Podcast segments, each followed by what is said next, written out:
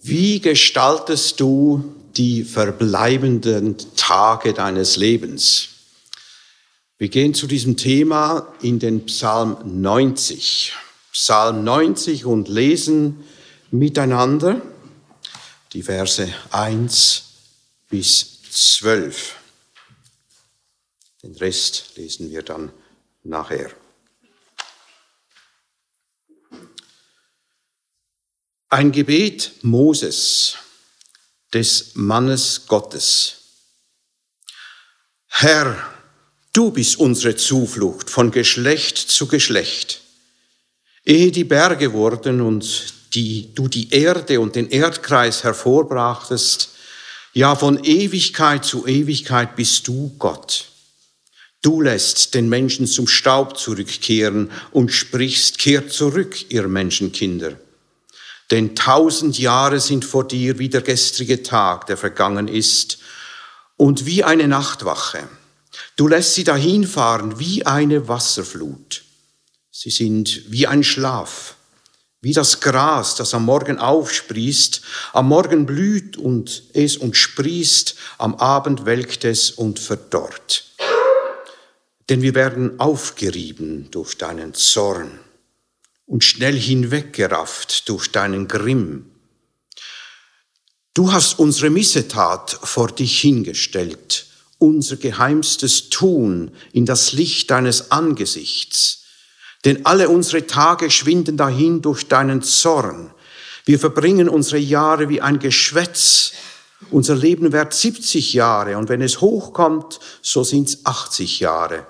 Und worauf man stolz ist, das war Mühsal und Nichtigkeit, denn schnell enteilt es und wir fliegen dahin. Wer erkennt aber die Stärke deines Zorns, deinen Grimm, so wie er der Furcht vor dir entspricht?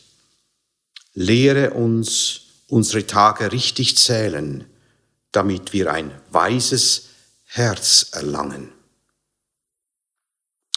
bis hier Gottes Wort. Die Blume welkt, aber Gottes Wort bleibt in Ewigkeit. Dieses Wort ist inspiriert von unserem treuen Herrn. Er hat es bewahrt und auch für dich heute Morgen gegeben. Der Heilige Geist will heute zu uns reden durch dieses Wort. Nun, diesen Psalm 90 habe ich ausgelegt vor 14 Tagen oder drei Wochen in einer Gemeinde, die einen Altersdurchschnitt hat, der etwa 20 mehr ist als hier. Also eine überalterte Gemeinde. Und dann habe ich trotzdem gedacht, ja, ich versuche das zu überarbeiten für eine junge Gemeinde. Äh, Gottes Wort ist immer für alle, für jung und alt. Und dieser Psalm 90 ist ein Gebet des Moses, des Mannes Gottes, etwa 80-jähriger Mann. Äh, wir kennen diesen Mann Gottes sehr gut aus vielen Stellen im Neuen Testament. Mose war ja auch mit Jesus zusammen, mit Elia zusammen auf dem Berg der Verklärung. Jesus hat diesen Mose immer wieder zitiert zum Beispiel bei den Emmaus-Jüngern begann der Herr die Erklärung des Evangeliums mit Mose. Es steht dort, er begann bei Mose und bei allen Propheten und legte ihnen in allen Schriften aus, was sich auf ihn bezieht. Auch die Schriftgelehrten bezogen sich immer wieder auf Mose. Sie beriefen sich immer wieder zurück. Aber Mose hat gesagt, zum Beispiel, Meister. Mose hat gesagt, wenn jemand ohne Kinder stirbt, so soll sein Bruder dessen Frau zur Ehe nehmen. Oder denken wir an die Geschichte von Stephanus, wie äh, die Leute ihn beschuldigt haben, wir haben ihn Lästerworte reden hören gegen Mose und gegen Gott. Johannes in seinem Evangelium, er sieht Moses als Gesetzgeber. Er schreibt, das Gesetz wurde Mose gegeben, die Gnade aber und die Wahrheit ist durch Jesus Christus geworden. Genau über diesen Bibelvers haben wir gesprochen in einem Hauskreis vor kurzem. äh, im Zusammenhang von diesem Text über Gesetz und Gnade gesprochen. Und dann habe ich gedacht, ich muss da doch den Mose noch ein bisschen in Schutz nehmen. Und ich habe dann einen Text genommen aus dem Psalm 90 von diesem Mose und gezeigt, selbstverständlich kannte Mose nicht nur das Gesetz, Mose kannte auch einen gnädigen Gott. So betete er zum Beispiel, werden das nachher noch lesen, äh, da betete er, hab Erbarmen mit deinen Knechten, sättige uns mit deiner Gnade. Ja, natürlich kannte Mose den gnädigen Gott. Gott zeigte sich immer wieder als der Gnädige und Barmherzige. Wo kämen wir denn hin, wenn das nicht so wäre? Nun, Gott ist zwar zornig, wir haben es jetzt auch gelesen, diesem Psalm 90, und das ja mit gutem Recht, aber derselbe Herr ist auch gnädig und barmherzig. Darauf haben Menschen zwar kein Anrecht, das wissen wir, das wusste auch Mose und er hat es uns auch gelehrt, Gnade ist das unverdiente Wohlwollen des gnädigen Gottes. Nun, eine solche Gnade lehrte uns auch Mose, der Mann Gottes. Mann Gottes, ein ganz spezieller Mann, dieser Mose, mehr noch als ein Mann Gottes. Der Herr redete mit Mose lesen wir schon im zweiten Buch Mose Kapitel 33. Der Herr redete mit Mose von Angesicht zu Angesicht, wie ein Mann mit seinem Freund redet. Herrlich, hä? Diese Beziehung zwischen Gott und Mose. Ein Freund Gottes. Nun schrieb also Mose dieses Gebet, den Psalm 90. Wir können also mit gutem Grund annehmen, dass dieser Psalm 90 der älteste Psalm ist, den es überhaupt gibt. Er schrieb das Gebet wahrscheinlich während der Wüstenwanderung, zeitlich nachdem Gott das Volk in die Wüste schicken musste. Wir haben diesen Text gelesen, weil sie rebellisch waren, weil sie ungehorsam waren. Gott musste sie in die Wüste schicken. 40 Jahre Wüstenwanderung lag vor Mose. Ja, das Volk war brutal. Die wollten Mose und Josua sogar steinigen. Klar, dass Gott zornig war über dieses Volk. Nun, man schätzt das Volk damals auf etwa 1,2 Millionen Erwachsene über 20. Alle mit zwei Ausnahmen. Alle Erwachsenen mussten während diesen 40 Jahren in der Wüste sterben. Des Menschen Vergänglichkeit stand also täglich vor den Augen des Mose. Täglich starben, wenn man das umrechnet, etwas um die 80 Menschen und wurden begraben im Sand der Wüste. Das war die Strafe für die Rebellion, für die Auflehnung gegen Gott. Mose kannte das tägliche Leid im Volk, aber zuerst führt uns Mose nun in die Anbetung Gottes, in die staunende Anbetung des ewigen Herrn. Hört mal, was er sagt. Herr, du bist unsere Zuflucht von Geschlecht zu Geschlecht ehe die Berge wurden und du die Erde und den Erdkreis hervorbrachtest, ja von Ewigkeit zu Ewigkeit bist du Gott.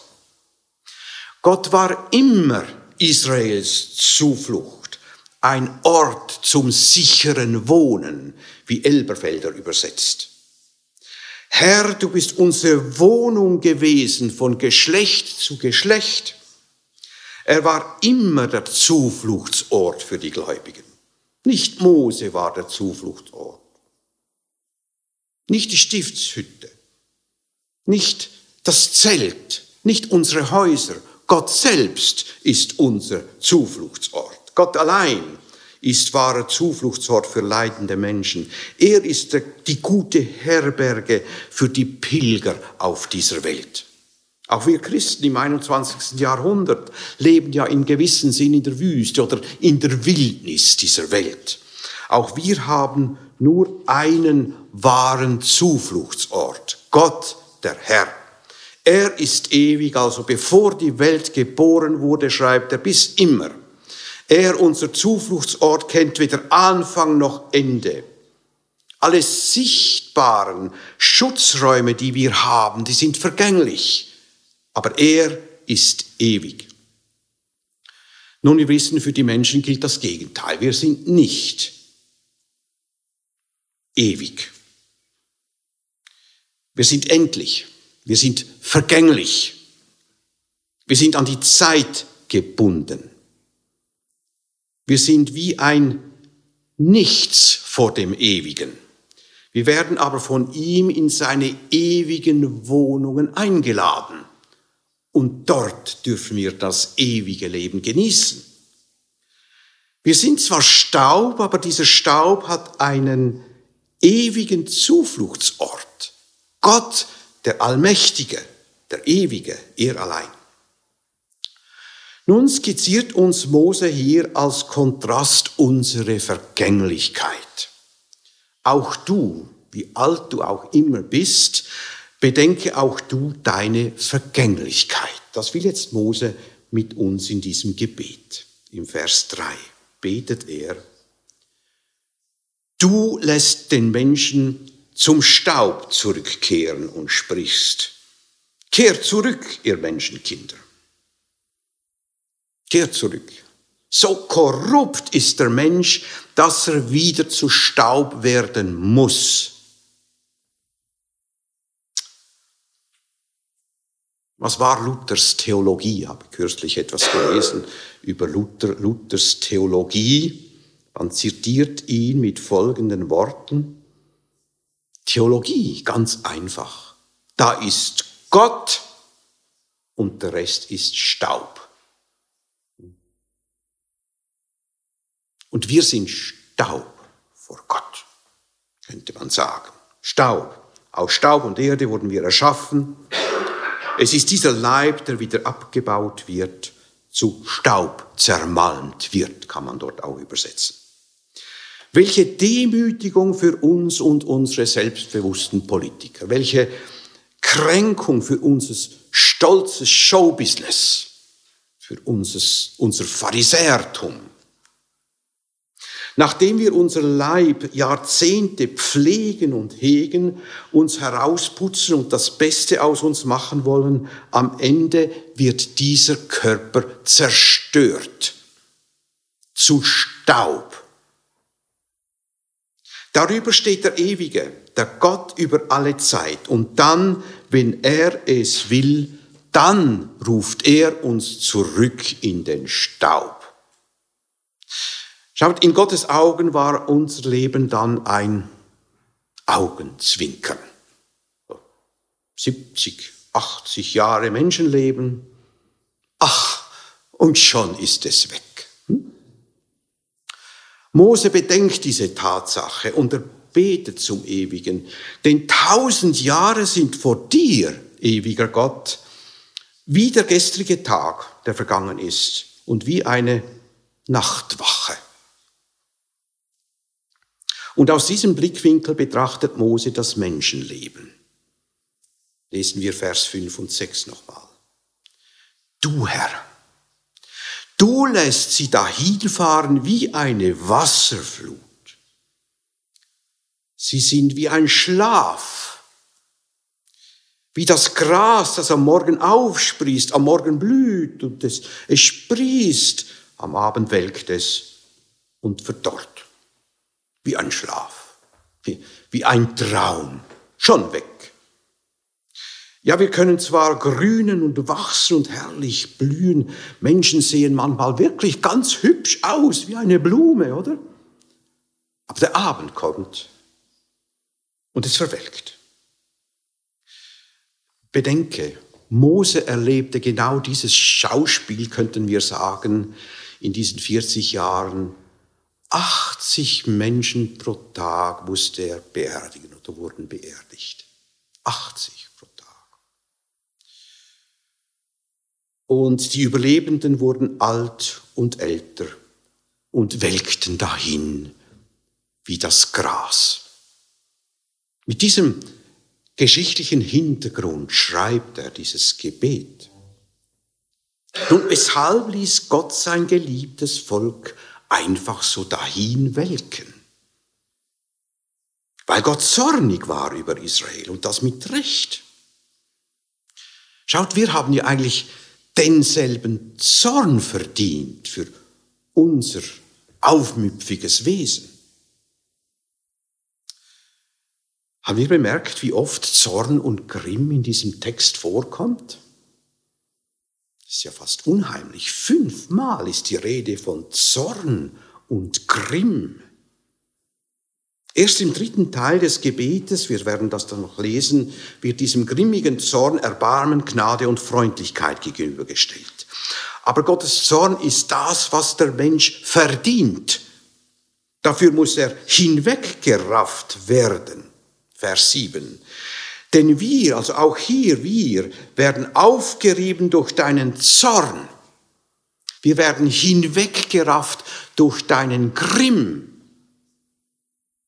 Wir müssen alle wie Mose bekennen, dass wir vielfach gefehlt haben und Gott eigentlich zornig sein muss über uns. Mose weiß es, er hat es selbst erfahren und erinnert im Gebet daran im Vers 8. Du, Herr, hast unsere Missetaten vor dich hingestellt, unser geheimstes Tun in das Licht deines Angesichts. Weshalb diese verkürzte Zeit des Lebens? Eben darum. Weil wir so vergänglich sind, weil wir Sünder sind, weil wir schuldig sind vor Gott. Er betet weiter, denn alle unsere Tage schwinden dahin durch deinen Zorn. Wir verbringen unsere Jahre wie ein Geschwätz. Man kann auch übersetzen wie, wie ein Seufzen. Ach, und schon ist es weg. 70 Jahre währt unser Leben. Ins Hoch kommt 80. Und worauf man stolz ist, das war Mühsal und Nichtigkeit. Ja, Gott hat unsere Lebensjahre massiv gekürzt wegen wiederholter Rebellion und Sünde der Menschen. Es kommt mir so vor, wie wenn Gott sagen würde, ihr seid, ihr Lieben, ihr Menschen, ihr seid so entstellt, so sündig und ich bin so zornig über euch. Darum gebe ich euch nur 70 oder, wenn es hochkommt, 80 Jahre. Ab 80 kommen definitiv die Bonustage. Definitiv. Aber hier hat noch niemand 80, oder? In dieser Gemeinde damals, in, vor drei Wochen, zwei, drei Wochen, da gab es einige, die waren wirklich über 80. Und die sind über 80, ja, die haben Bonustage. Ja, unsere Tage sind limitiert. Wegen seinem Zorn fliegen sie dahin. Kurz ist es und dazu voller Probleme, Mühsal und Nichtigkeit. Doch, das ist ja ein großes Problem des Menschen auch im 21. Jahrhundert. Wer will, er will die Vergänglichkeit schon gar nicht wahrhaben, oder? Nein, du darfst doch nicht sterben mit 80. Du musst doch noch zum Arzt.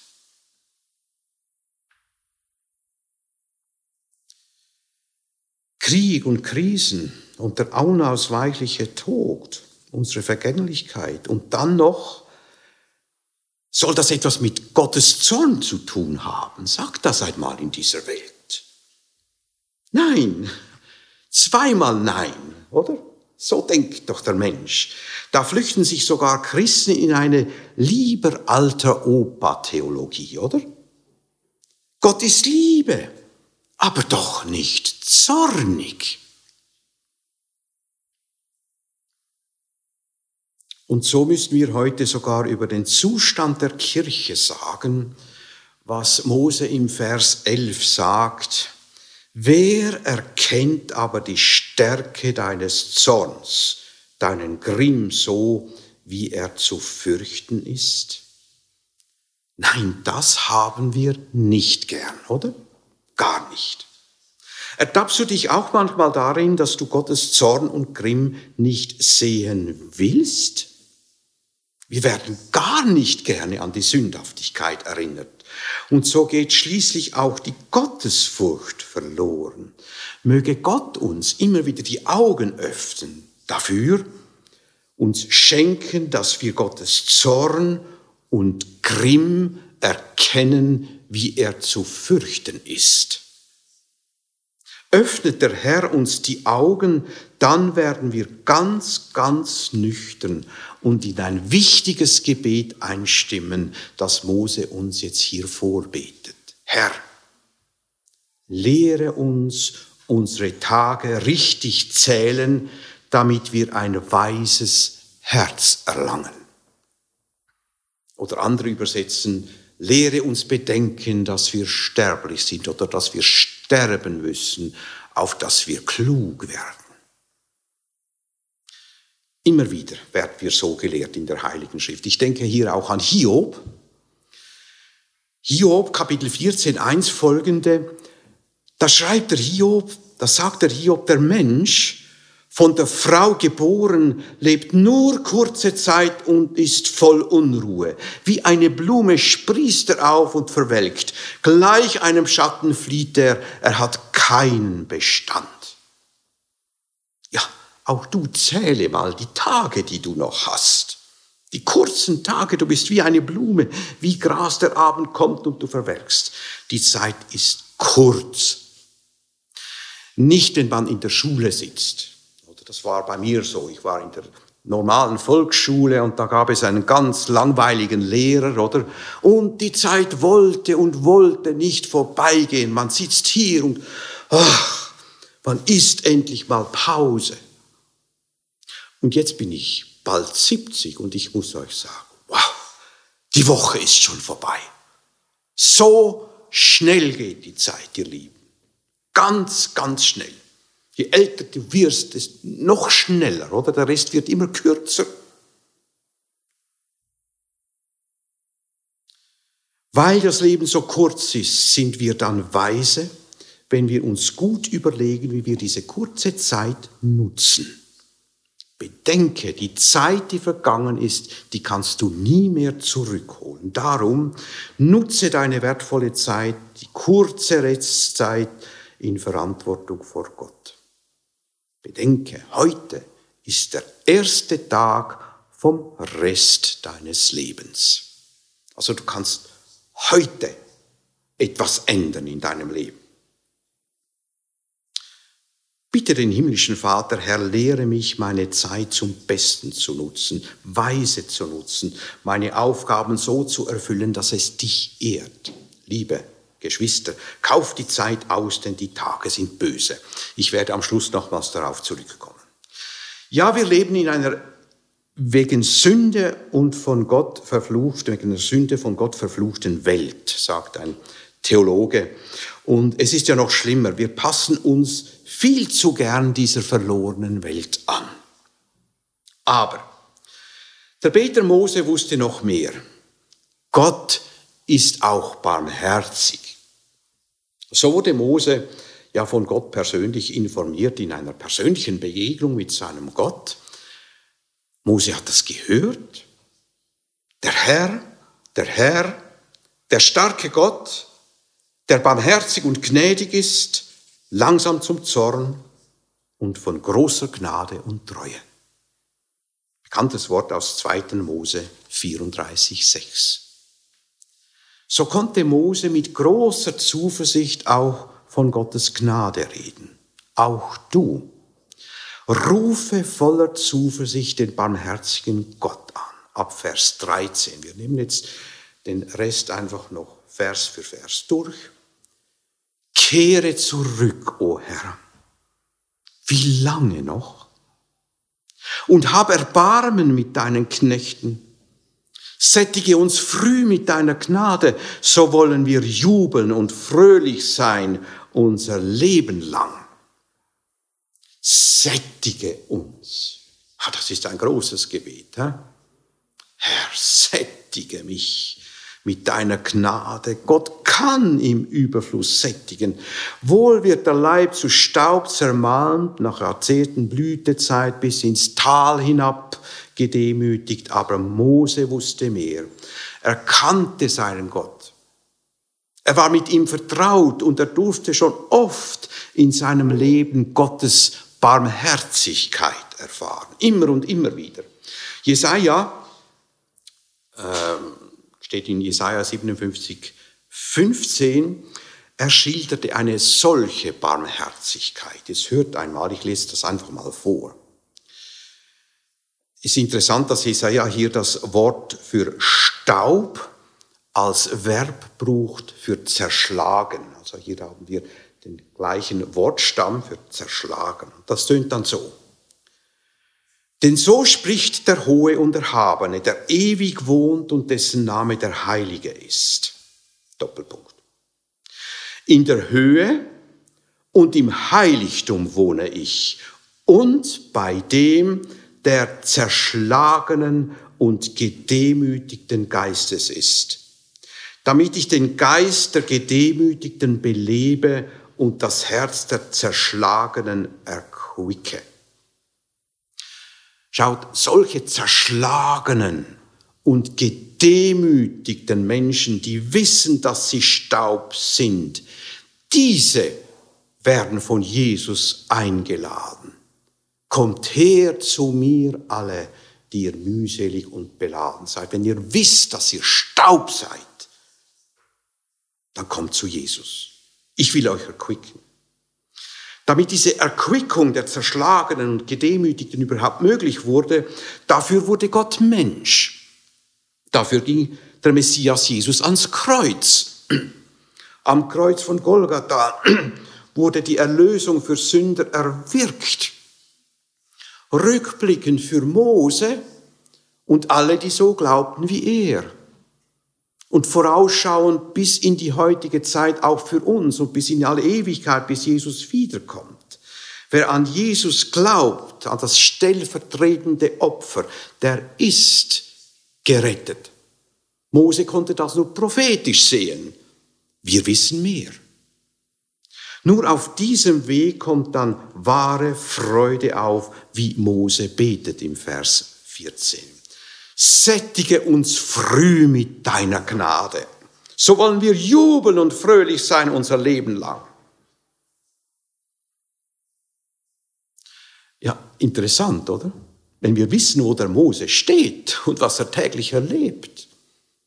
Für Mose war offensichtlich klar, sogar in der Wüste kann ich fröhlich sein, wenn mir der gnädige Gott begegnet. Wie wir in einem bekannten Lied singen, allein deine Gnade genügt, die in meiner Schwachheit Stärke mir gibt. Ich gebe dir mein Leben und was mich bewegt. Allein deine Gnade genügt. Voller Zuversicht betet deshalb der gläubige Mose weiter. Und das, obwohl er ja vom Messias erst prophetisch reden konnte, betet er im Vers 15, erfreue uns nun ebenso viele Tage, wie du uns bisher gedemütigt hast. Viele Tage Freude für all die, die sich von Gott demütigen ließen. Nun, wozu das? Damit alle Welt Gottes Volk beneiden kann? Nein. Es geht doch um Gottes Ehre allein. Vers 16. Lass deinen Knechten dein Wort, dein Walten sichtbar werden und deine Herrlichkeit ihren Kindern. Stell dir vor, wie das für diesen Peter Mose sein musste. 40 hm? Jahre Wüstenwanderung, den Tod vor Augen, Leid und Trauer. Es waren harte Zeiten, für Mose und sein Volk. Aber, Herr, Lass in alledem das Volk und besonders die Kinder deine Herrlichkeit sehen. Unsere jüngste Tochter hat kürzlich gesagt, du, wir müssen unseren ältesten Sohn, der ist jetzt neun, he? wir müssen mit ihm über den Krieg reden. Weil er geht dann in die Schule und dann kommt das ganze Thema, wir, wir müssen ihn informieren, was läuft. Ja, was erzählen wir dann den Kindern?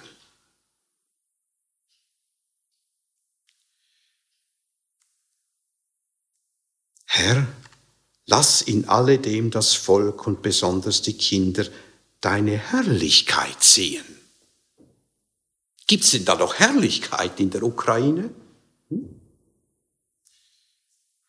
Aber Mose hat das gesehen, hat das miterlebt in der Wüstenwanderung. Ganz am Ende der Wüstenwanderung, man erliest das im 5. Mose Kapitel 2, Vers 7, da durfte Mose das Volk, die meisten waren schon gestorben, oder? Aber die Jungen waren noch hier, die haben das miterlebt. Er hat sie informiert und gesagt, was sie daran erinnert. 5. Mose 2, Vers 7. Der Herr, dein Gott, hat dich gesegnet in allen Werken deiner Hände. Er hat Acht gehabt auf deine Wanderzüge durch diese große Wüste. Und der Herr, dein Gott, ist diese 40 Jahre mit dir gewesen. Es hat dir an nichts gemangelt. Hast du gesehen, oder? Nichts mangelt. Es ist doch bei uns nicht anders. Schaut, wir leben ja auch im Bild gesprochen in der Wildnis, aber die Herrlichkeit unseres Herrn ist mit uns. Sehen wir noch, was Gott alles wirkt rund um den Globus? Erzählen wir den Kindern, was der Herr alles wirkt in tiefster Finsternis, sogar im Krieg? Ja, Gott, du bist groß, lass es sichtbar werden für uns. Gott baut seine Kirche. Niemand kann ihn aufhalten. Sehen wir noch, was Gott in unserer Zeit wirkt? Und da braucht er die Leute, seine Leute in der Leidenszeit. Die Kirche wächst im Leiden. In der Ukraine. Heute wächst die Kirche gerade im Kriegsgebiet. Interessant, oder? Aber so arbeitet Gott. Ah, da könnte ich euch Geschichten erzählen aus dem Missionsfeld. Unglaublich. Aber es ist so. Ein lieber Bruder in der Ukraine schreibt es so. Kürzlich gerade habe ich das bekommen. Er schreibt Folgendes. Wir haben so etwas noch nie erlebt. Wir auch nicht, oder?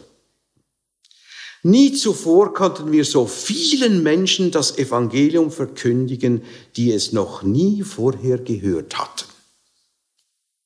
Ich glaube, es ist vor allem eine Zeit, in der wir als Christen ungekannte Möglichkeiten haben, unseren Glauben zu bezeugen. Im Krieg. Diese Geschichten sind endlos. So arbeitet Gott über zwei Jahrtausende, ja schon vorher, oder? Treuer Herr, lass deinen Leuten dein Walten sichtbar werden und deine Herrlichkeit ihren Kindern. Mit großer Zuversicht bittet darum auch Mose, und die Freundlichkeit des Herrn unseres Gottes sei über uns, und das Werk unserer Hände fördere du für uns, ja das Werk unserer Hände wollest du fördern. Ja, wenn auch alles Stroh verbrennt. Das, was im Namen Gottes und zu seiner Ehre gewirkt wurde und noch gewirkt wird, das bleibt in Ewigkeit. Was Gott fördert, das bleibt gefördert. Soweit die Auslegung von Psalm 90. Nun aber, wir wollen noch etwas mitnehmen. Morgen jetzt ist wir los mit der Arbeit und Schule und weiß ich was alles. Lehren für die nächsten Tage. Auch heute leben wir unter Gottes Zorn. Wir sind ja Adams Nachkommen. Und Gott will und muss die Sünde aufdecken und bestrafen. Dieser Psalm 90 erinnert uns auch an Gottes Barmherzigkeit, lehrt uns, dass wir aus Gnade allein gerettet werden. Nun, dieser Psalm soll Spuren in der kommenden Woche hinterlassen. Folgendes will ich deshalb betonen. Alle sind wir schuldig vor dem dreieinigen Gott. Für Mose war das sonnenklar. Er war ja ein Mörder. Er hat vieles falsch gemacht in seinem Leben. Er wusste, wer er war. Mose zeigt aber hier in dieser Situation nicht verärgert mit dem Finger auf das Volk. Ja, diese da, die haben gesündigt. Diese, diese Kundschafter sind schuld. Wegen diesen müssen wir jetzt. Die haben gesündigt. Das Volk wollte ja nicht. Nein, Mose ist kein Pharisäer, der mit dem Finger auf die Sünder zeigt, wie die westlichen Politiker heute mit dem Finger auf die östlichen Politiker zeigt und die anderen diese Richtung zeigen, die sind schuld und nein, der ist schuld. Nein, Mose weiß, dass er auch dazu hört, gehört. Er, er ist auch ein Glied im Volk. Darum schaut nochmals diesen Vers 8 an. Das ist so typisch, das, das ist Mose, oder? Vers 8 im Psalm 90. Du hast unsere Missetat vor dich hingestellt. Unser geheimstes Tun in das Licht deines Angesichts. Denn alle unsere Tage schwinden dahin durch deinen Zorn. Wir verbringen unsere Jahre wie ein Geschwätz. Kennen wir diese Haltung? Sehr gut bekannt auch aus Nehemia, müsste man vielleicht wieder mal lesen. Nehemia, ein herrliches Buch, oder? Ganz am Anfang im ersten Kapitel. Da betete Nehemia zu Gott und bekannte die Sünde der Kinder Israels folgendermaßen. Sünde, die wir an dir begangen haben. Und dann betet Nehemia, auch ich und das Haus meines Vaters haben gesündigt. Wir haben sehr verwerflich gegen dich gehandelt.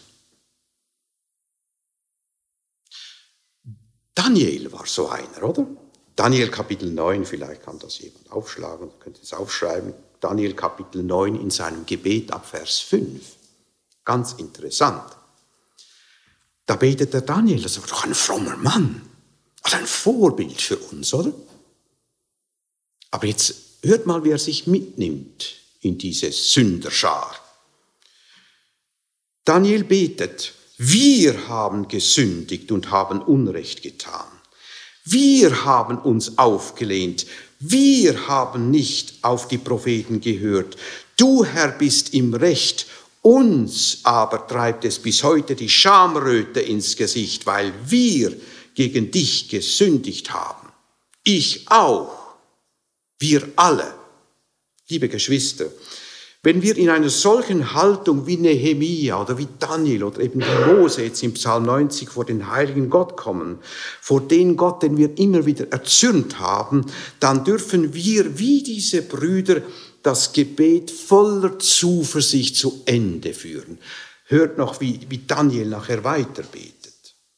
Wir liegen vor dir mit unserem Gebet und vertrauen nicht auf unsere Gerechtigkeit, sondern auf deine große Barmherzigkeit. Wow, jetzt ist klar, oder? Gott ist barmherzig. Und denken wir Mose jetzt. Wie, wie er so zuversichtlich beten konnte im Vers 13. Kehre zurück, Herr, hab Erbarmen. Sättige uns früh mit deiner Gnade, sollen wir jubeln und fröhlich sein unser Leben lang. Können wir so beten? Oder kommen unsere Gebete in einem pharisäischen Ton über die Lippen? Herr, du siehst diese gottlose Gesellschaft. Da ist keiner, der nach Gott fragt, diese Politiker und diese Experten und überhaupt diese elenden Sünder, die haben nichts als Zorn verdient. Danke, dass ich nicht bin wie ein Pharisäer. Nein, Selbstgerechtigkeit darf sich nicht in unser Gebet einschleichen. Niemals. Schließen wir uns doch wie Mose als Sünder ins Gebet ein. Du, Herr, hast unsere Missetat vor dich hingestellt, unser geheimstes Tun. Herr, erbarme dich über uns. Und ich schließe mich nicht aus, sondern ein. Auch ganz persönlich für meine Sünde will ich Buße tun. Nun, der zweite Gedanke, Gedankenanstoß nochmals zum Vers 12. Gott ist zornig, der Mensch ist ein Rebell, aber das ist nicht die ganze Geschichte. Nein, Gott ist auch barmherzig. Er weist bußfertige Menschen niemals zurück. Der Herr will mit solchen Menschen noch Geschichte schreiben. Solange sie auf Erden sind. Darum beten wir, Herr, lass uns die restlichen Tage weise planen mit dir. Wir wollen unsere Tage wirklich richtig zählen. Wir sind sehr, sie sind sehr kurz. Im Alter werden sie kürzer. Schaut, ich, ich bin jetzt bald 70, ja? werde jetzt 69, 70, das geht dann, dann kommen dann diese zehn Jahre und dann kommen die Bonusjahre. Also mein Leben ist nur noch kurz, oder? Ich habe nicht mehr so viel vor mir. Ich sehe, ich bin noch fit, plus minus, aber es geht dem Ende zu. Definitiv. Das Leben wird 70 Jahre, wenn es hochkommt, 80. So ist ein 80-Jähriger, wenn wir es so nehmen, ein 80-Jähriger ist dann hochbetagt, eigentlich. Was will er denn noch? Hm? Hochbetagt. Was nachher kommt, ist ein Supplement. Auch heute haben wir viele, viele Menschen, die bekommen noch ein Supplement. Darüber hinaus noch. Ach, ihr seid ja noch alle so jung. Wir haben Kinder unter uns. Aber überlege dir mal, was kann ich alles bewirken in den restlichen Monaten, Jahren und ich darf hier sagen Jahrzehnten, die vor euch liegen. Dazu ein Beispiel. Hier in diesem Saal Thema Smartphone. Das ist ja ein hilfreiches Gerät, oder? Super. Ach, wir haben alle so ein Ding in unserer Tasche, aber es ist ein Zeitdieb. Habt ihr auch schon gemerkt? Übrigens heute auch ein, ein Problem von Senioren, nicht nur äh, junge Leute. Gar nicht. Ein Bruder unter uns zeigte mir eine hilfreiche Lösung. Er hat mir sein Steinzeithandy gezeigt. Mit dem kannst du nur telefonieren und SMS schreiben, aber du musst ja, hat ja nur Zahlen. Da musst du dreimal für das C und so weiter. Also da, wirst, da vergitzst du ja, oder? Da hörst du dann auf SMS schreiben. Empfangen gerne, aber bitte nicht schreiben. Ja, so bekam er Freiraum für Wichtigeres, oder? Super gelöst. Können nicht alle so machen, ich weiß ja, oder? Vielleicht sagt jemand, ja, aber weißt du, das ist für mich überhaupt kein Problem. Ne? Wirklich? Wie schnell ist man auf zwei, drei Stunden im Tag online? Corona-News, dann noch der Blick nach Australien der nach Kanada, und dann haben wir hier einen Krieg und dort einen Krieg, rund um die Welt kriegen sie wie verrückt und jetzt noch der Ukraine. Man muss ja informiert sein, das ist wichtig, oder? Aber auf der Strecke bleiben Kontakte, Besuche, Zeit in der Ehe und Zeit mit Gott. Ich habe einen lieben Freund, der ist etwa sechs, sieben Jahre älter als ich hab, kürzlich habe ich mit ihm etwas unternommen. Der hat etwas versucht. Man, man, denkt so, mit 75 und mehr, da, da bist du doch, bist doch reif, oder du hast doch Zeit im Griff, ist doch kein Problem. Aber das mit dem Online am Sonntag war für ihn ein Problem. Da hat er gesagt, ich stelle einfach ab. Am Sonntag gibt es keinen Computer, kein Handy. Punkt. Der Sonntag ist frei. Kürzlich habe ich ihn getroffen, da habe ich gefragt, ja, wie ist es gegangen da? Schon vier Sonntage hat er das so geübt. Ja, super. Jetzt habe ich wieder Zeit zum Lesen am Sonntag. Zeit mit der Ehefrau. So gut, oder? Ich habe dann gedacht, ja, Arnold, das musst du auch irgendwie sowas machen, oder? Es gibt dann mehr Zeit für anderes.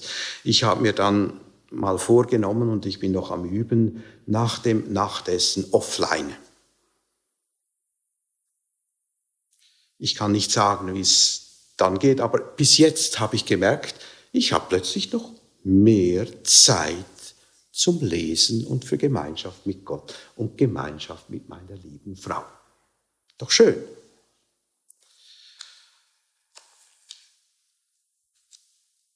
Liebe Schwester, lieber Bruder,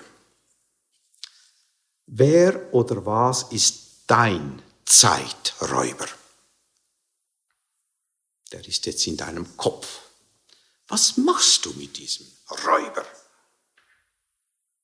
Lerne die Tage richtig zählen, damit du klug handelst. Und du wirst staunen, wie viel Zeit du plötzlich hast zum Lesen, vielleicht ermutigende Telefonate, ganz normales Telefon, Zeit für die Ehe und Familie und mehr Zeit mit Gott.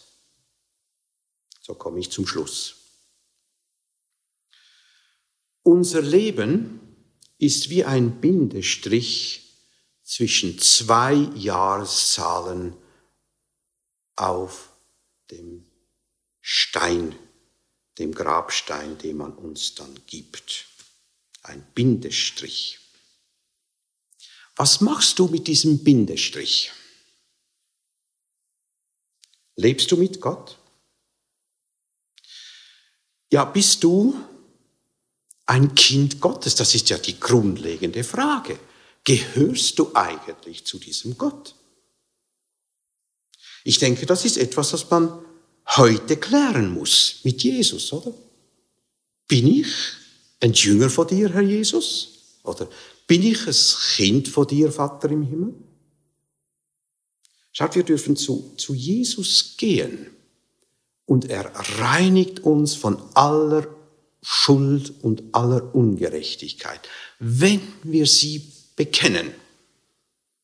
Er hat bezahlt für diese Schuld. Ich muss nicht. Jesus hat sie bezahlt. Wir haben das so schön gesungen hier in diesem Lied. Ist mir gerade aufgefallen, als wir es sangen, die vierte Strophe, wenn du noch verloren bist, ruft er dich zu sich. Dort am Kreuz hat er gezeigt, er kam auch für dich. Denn der Herr ist treu und gütig. Er beschützt uns Tag und Nacht. Jesu Arme stehen uns offen. Er ist stark und gut. Bedenke, dein kurzes Leben ist ein Hauch zwischen zwei Ewigkeiten. Was wird dieser Hauch in der finsteren Welt hinterlassen? Als Kind des guten, treuen himmlischen Vaters darfst du wie Mose beten und das wollen wir jetzt auch tun. Herr, wir kommen zu dir. Deine Freundlichkeit, mein Herr und Gott, sei über mir, über uns allen. Bitte, Herr, fördere du das Werk meiner Hände. Fördere du das Werk unserer Hände, gib Bestand und Gelingen, schenke Frucht aus unserem Dienst zu deiner Ehre allein.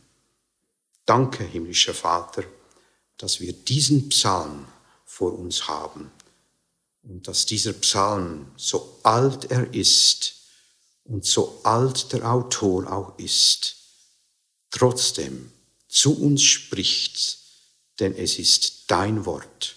Gottes Wort ist Wahrheit. Ewig bleibt bestehen. Wir danken dir, Herr, für deine Reden. Wir beten dich an und loben dich im Namen Jesu. Amen.